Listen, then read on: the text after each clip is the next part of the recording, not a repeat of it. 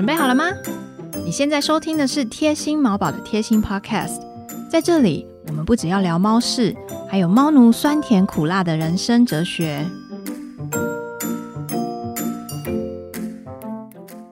这一季呢，还是依然在讲老猫。老猫已经是主流了。哦，也是，也没有别的猫种可以讲。波斯猫、暹罗猫、缅因猫，还有老猫。还有，但是那些猫都会变老，所以它们最后又变成老猫。对，所以全部都回到老猫这个品种。嗯，当然，我觉得在讲猫咪疾病啊，或者是行为问题的时候，可能老猫它们遇到问题的几率会稍稍比年轻猫高一些些。但是其实有蛮多年轻猫会遇到一样的问题，就像我们现在常常人类都是说疾病年轻化吗？对，一样的疾病以前是老年人才会得，现在可能年轻很年轻的人就会得，例如说癌症这种的。所以我觉得当我们在聊这些主题的时候，虽然我们的主轴可能是跟大家分享，哎，你的猫老了可能会有这些不一样的风险。但如果你的猫还很年轻，你也可以吸收一下知识，说不定你正在经历。我其实遇过很多猫咪，他们的甲状腺在很年轻的时候就出问题，可能两岁、三岁也是蛮常见的。我非常同意像刚刚几个人说的，老猫可能是一种年龄上的区分嘛，嗯啊，以至于我们会很担心，或者是说，哎，很放心。担心跟放心，我觉得是一体的两面。所谓所谓的担心，就是啊，我们家的猫现在十二岁了，那那就进入老猫了。我很放心，就是哎，我们家的猫现在才六岁，所以应该跟我这一集就可以跳过。这个是我阿妈讲的 cos 哎，哎，不行哦，不能跳过，还是要把它听完，要认真哦，要认真。是因为就举一个最其实还蛮常见的一个疾病，以前啦，现在比较不常见的叫子宫蓄脓。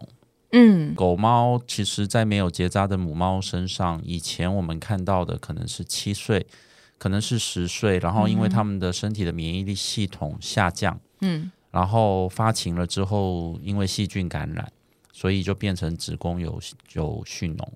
那以往过去我们看到的都是中老年的母猫母狗居多，嗯。哼。我们居然在一个一岁多的猫咪诊断出它有子宫蓄脓，哎，也就是说，刚刚吉尔讲的说，现在癌症这件事情也不是老年人的专利，嗯，所以同样的状况，虽然我们是说某一些疾病好发于某一个年龄以上的猫咪，可是那并不代表它绝对只会发生在那个年龄层以上，嗯。刚刚金医师说子宫蓄脓是因为细菌感染，我就想到最近有一个很流行的病叫做梅浆菌。我觉得我们的环境好像在改变，嗯嗯，我们的细菌好像在进化了。觉得细菌很厉害，好可怕！我 你一直想要把它杀光，然后他们全家大小说我们要 我们要活下去，走上街头去感染一岁的猫吧。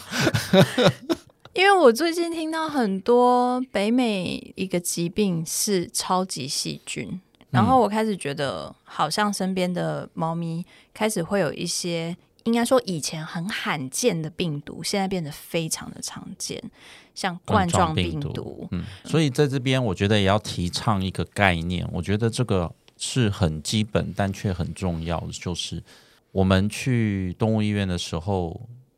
可能会遇到兽医师帮我们家的猫咪开抗生素，嗯哼，有一些可能是凭着经验，嗯，但大多数其实是因为需要有个安全感，嗯，也就是说我们在没有很百分之百的把握之下，我们觉得开抗生素可能。至少不会让我惹祸上身。我是说，从兽医师的角度而言，嗯哼。但其实这个做法已经是非常不合乎目前的实证医学。嗯哼。也就是说，我们尽量希望能够确认它是否有感染，找到合适的抗生素。那嗯，的确，我们可能也会碰到有些情况，我们是凭着绝大多数的经验先开抗生素。嗯。那那样的时刻，我们其实。都会跟家属做充分的说明，那抗生素滥用这件事情，其实我觉得是一个很重要的一个一个 topic。那对于家属而言，我们我们有一个可以改变这个环境的做法，也就是我们跟兽医师说：“诶，我们今天开的是什么药呢？然后有没有必要一定要开到抗生素呢？那请问医师要开抗生素的原因跟目的是什么呢？那呃，我们没有做太多的检查的条件之下，是不是凭你的经验，其实绝大多数还是可以开抗生素呢？”还是说，其实基本上这个抗生素是开给兽医师跟家属心安用的呢？我觉得还是回到我们其实一直以来在讲的，跟医师做充分的沟通。嗯，我认为这个是很重要的一步，然后也可以建立一个比较好的医病关系。嗯，那这样子我觉得是多赢的局面。嗯，我觉得过去我们在使用抗生素的时候，人类好像也是大多是用一种预防的心态，而不是真的我现在抓到了什么 bug，所以我觉得用抗生素去杀它。我们好像都是先滥杀一通，再来补，连好菌都杀掉这样子。像我自己去看牙医啊，看完了以后，他们也都会例行性的开抗生素给我。嗯哼，然后我就会问说：“哎，我有需要吃抗生素吗？”他们都会预防一下的。然后他就说：“没事，也不用吃啦。”这样子。那所以其实这个在牙医诊所里面也也是很常常发生的一件事情。我觉得大家所有连人类的使用药物的习惯，我们如果看到环境有些改变的时候，可能是值得去重新思考那个标准在哪。这样会不会讲太深？我们要不要讲一些轻松的话题？你刚刚才说我们要，我刚才说我们要轻松一点，也太严肃了。好，跳过。这个是不是要放在那个环境的电台里面？环环评环保的电台里。有人是那个卖药电台，我们是，我们是不卖药、不吃药电台。好。金师有遇过什么案例？最近发生的猫咪得到甲状腺亢进。甲状腺亢进是很多老猫会遇到。最近碰到一个印象非常深刻的病患，嗯，他们好几年没有过来入家了。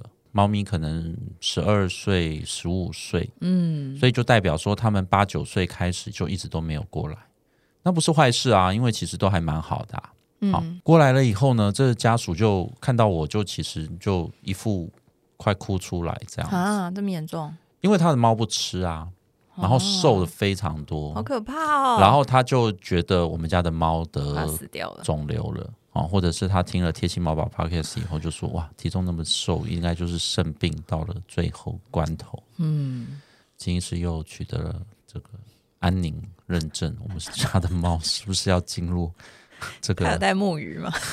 安宁的，安宁的这个临终关怀，他应该真的很急，对不对？有一种快要急到哭出来的感觉，就压力山大。嗯，那的确猫的状况看起来就不太好。嗯哼，很瘦，典型的状况都是已经有三五年没有来。嗯哼，这三五年没有来，我不认为是家属不在乎啦，就是猫看起来就正常啊。对啊，嗯，哎，怎么有一天就突然感觉它变瘦很多，就不吃了？嗯哼，那一不吃就过来了，因为其实一不吃三天会急啊，就对啊，你你都快受不了这样子，所以就过来。可是看到他这样，你就会觉得说哇，完了，嗯，我应该会被金医师毒打，就是 到底会不会照顾猫？怎么这时候才带过来？嗯，类似这样。嗯哼，当然因为。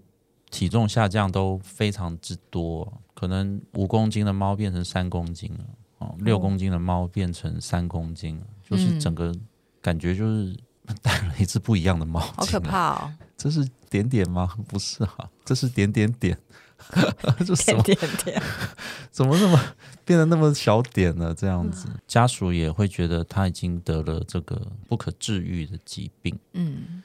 当然，我们就先抽血检查，做一些基本的检查。抽血是一定要的。嗯，抽完血以后，这一些猫，我说的所谓的这一些甲亢猫，它们都没有什么其他数字的问题哦，很健康哦。除了肾脏指数 maybe 高一点点，嗯，或者是也在正常范围。嗯哼，肝脏指数也许可能也还 OK 啊，其他的部分也都还好，唯独就是甲状腺飙高。嗯，然后我就跟他讲说，跟你讲一个坏消息，就是他有甲状腺亢进，他真的是生病了。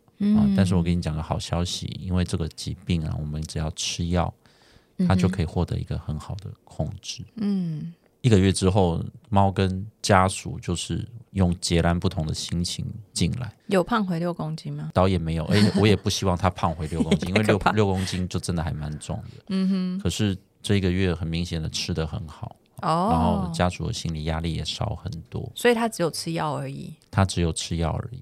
我觉得这样的猫咪其实不在少数，诶，可是我不知道会不会有可能有一些我没有接触到的家属，他变成是，其实他在家里看到他的猫变瘦了，然后他自己就会觉得哇，这个是个不治之症，这是肾病到了最后了，那没有办法了。哇，这个 要安宁临终了哈，就是很多人会说老了就是这样，就是这样了。哎，其实不是哎，说不定检查完了以后，他其实都他没有贵州拍料料啊，哈，他就是甲状腺亢进，然后我们好好的去控制它，然后又可以恢复不错的生活品质，甚至又可以长达数年之久。那我们在家里看到什么症状需要稍微？有警觉，可能没办法那么明显，但是有没有什么比较可以去观察的小心一点的指标？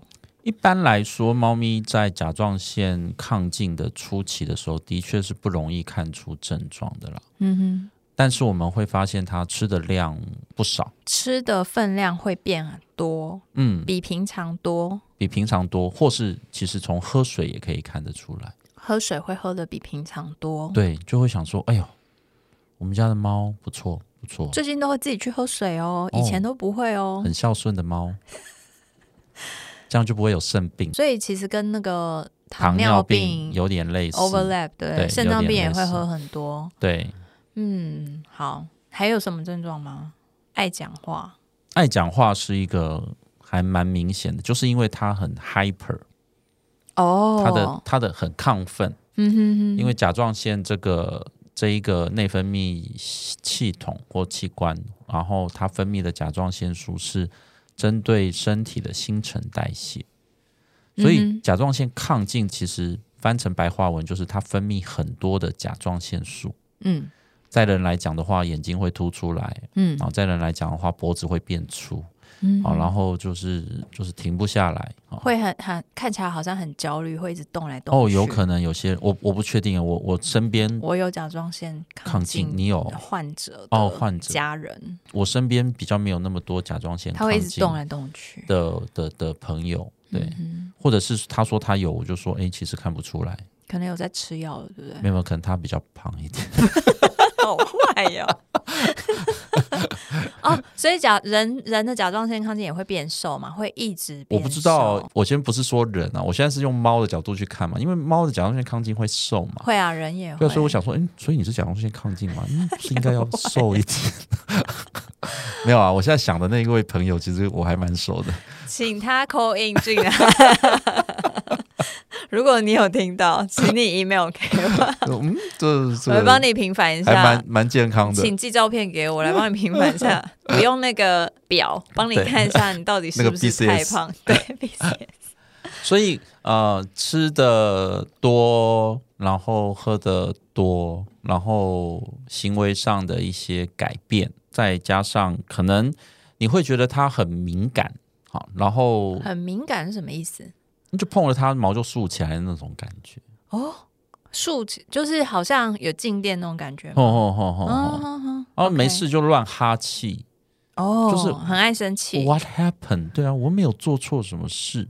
可是猫都这样哎。呃，甲亢的时候特别明显吧。所以我觉得我们可以跟平常以前的它比，如果它本来就很爱生气，它甲亢的时候会更爱生气。哦，会会加会加。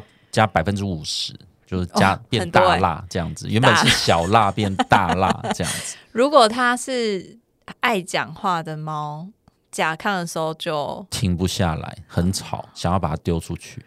好，给大家参考。他不是他不是有很多心里话想要跟你说，他只是甲亢了。嗯，好，大家可以参考一下。如果你有很明显的看到，你不要觉得他只是老了。它应该有一些只是需要药物治疗就会可以缓和下来的疾病，很简单就可以检查出来。所以初期的时候，他到医院有一些情况，他甚至不是因为甲状腺亢进而来哦。是顺便发现的。那那些家人他就会说：“哦，就像我们刚刚说的，我觉得我们家的猫最近变得就孝顺呢，哈，就是很爱喝水哦。然后哦，我买什么罐头、什么饲料给他，哦，他他都吃，对他都吃，哎，好棒哦，跟他年轻的时候完全不一样。或者是有一些家属他会说：，哦，他我觉得八九岁、十岁的时候反而比较老一点。”然后呢？最近感觉他回春了。哦哦，这会爆冲哦哦。然后哦，这个反应很多。以前就是爱理不理人，感觉对，感觉他是退休的公务员。然后怎么现在突然变得那么 active？但他也没有谈恋爱。对对，但是怎么那么活跃？嗯，哇，那那个时候可能也是属处于某一种初期的状况。跟我刚刚讲的有一些就是到了很后面才过来的不太一样，所以我们听到这些在闲聊的过程中，他在讲这些的时候，也许我们在做健康检查，就会把甲状腺当做是一个健康检查的一个项目。如果他年纪到了，大概可能就一阵子检查一次这样。我现在例行性大概超过十岁就一定会做。我有曾经带巴迪去健检的时候，好像是。八岁九岁的时候，我有跟医生说他好爱讲话，我们可以看一下他有没有甲状腺亢进。结果后来医生有认证，没有，他就是爱讲话。对，所以如果说八岁九岁的话，我们就会按情况而定，看他有没有可疑的症状。是，嗯哼哼哼，了解。所以最后我们认证就是巴迪是挑食，他没有甲状腺亢进。那我们如果想要检查甲状腺亢进，是做血检吗？对，没错，就是做斜剪，因为其实课本上是有说，也许猫咪的脖子会肿啊。那我个人是很少吗？我个人是很少摸到，对。哦，要摸才会。对，有对就会你就会看到有肿起来，但是我自己很少摸到。但呃，其实我们都是从一些体重的变化、行为上的改变去怀疑。嗯。然后呢，在例行的健康检查，或者是因为疾病而来哈，比如说刚刚我讲的，他瘦好多，嗯，然后过来，因为那种情况已经不是甲状腺亢进的初期了，他可能已经到中间的状态，所以很明显的被看出来，嗯，状况不好。而且我一开始有讲，甲状腺亢进一开始的时候，也许他会吃的很多。嗯，可是因为一直代谢率一直一直高嘛，嗯就好像叫你每天做十个小时的慢跑，嗯，对你也会累啊。到后来，嗯，就真的也没办法。就是一开始你可能前面几天跑完肚子饿，赶快吃，然后跑继续跑吃，然后觉得你活力旺盛。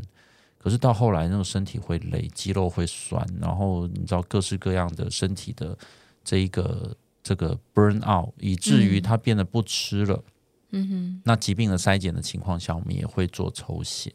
那绝大多数我们在做抽血的时候，就可以判断他有没有甲状腺亢进。所以我只要跟医生说，我们可不可以检查一下，就是健检的时候，说我我想要顺便检查甲状腺亢进就可以了，追踪一下。对，没错。然后呃，我们会碰到一些案例，我觉得他没有甲状腺亢进。他没有那个症状，可是呢，我验血验出来很高哦。可是他完全没症，无症状啊，无症状。他连他连讲话都不讲，他是一个 对，连讲沉默的猫哈，或者是他他其实也没有吃很多，他也没有尿很多，他也没有喝很多，但是数字就高。嗯，那如果是这样的话，我会隔一个月再验一次看看啊。验完了以后，如果还是高。通常一个月后应该就会有一些症状，所以是很初期的时候。对，有可能是这样。那反过来也有一种状况是，他进来以后就讲了很多刚刚我讲的那些关键字。嗯哼，我家的猫就孝顺，哈，对不对？喝很多水，然后我家的猫活力旺盛，这样子。然后我心里就想说，你这个百分之一千一定是甲状腺亢进，我来帮你抽血，然后帮他验。哎，甲状腺数字是正常。会是哎？那巴迪会不会也是？我们如果真的很怀疑，我们当然还是可以再进一步的去送实验室的诊断。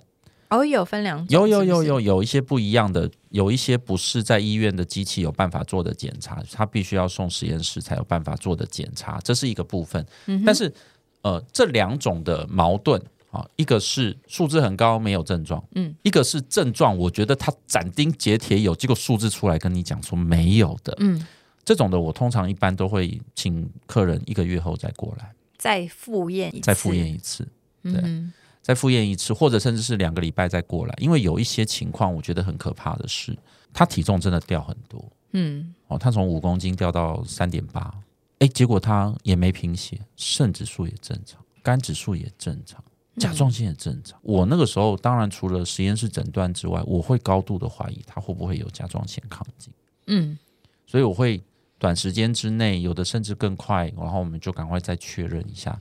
他的状况会不会是真的是甲状腺亢进？通常一般这样子的落差，非 A 级 B，非 B 级 A 这样子的落差，其实在过两周、四周以后，一般来讲都会获得解决。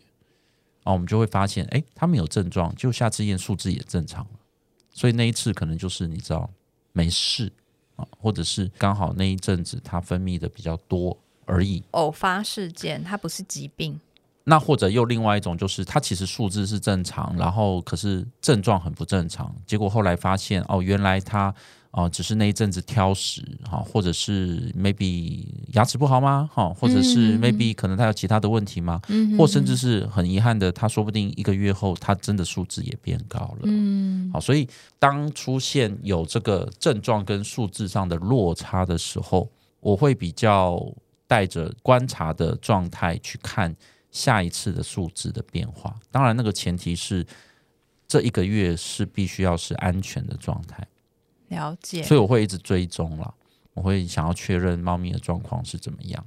那需不需要提早一点的回来做甲状腺的复验，或者是要跟家属讨论？我会觉得这个是需要进一步的做实验室的检查跟诊断。我刚刚这样听下来，我的理解是，如果我们不理他、不治疗，因为他的身体会整个被自己掏空嘛，他一直没有停下来，他是会丧命的。啊，会，因为甲状腺亢进到后来会有一个还蛮呃，猫咪还蛮容易出现的心脏病的一种，它就叫做继发性心肌增厚的心脏病。这一种心脏病其实就是因为甲状腺亢进。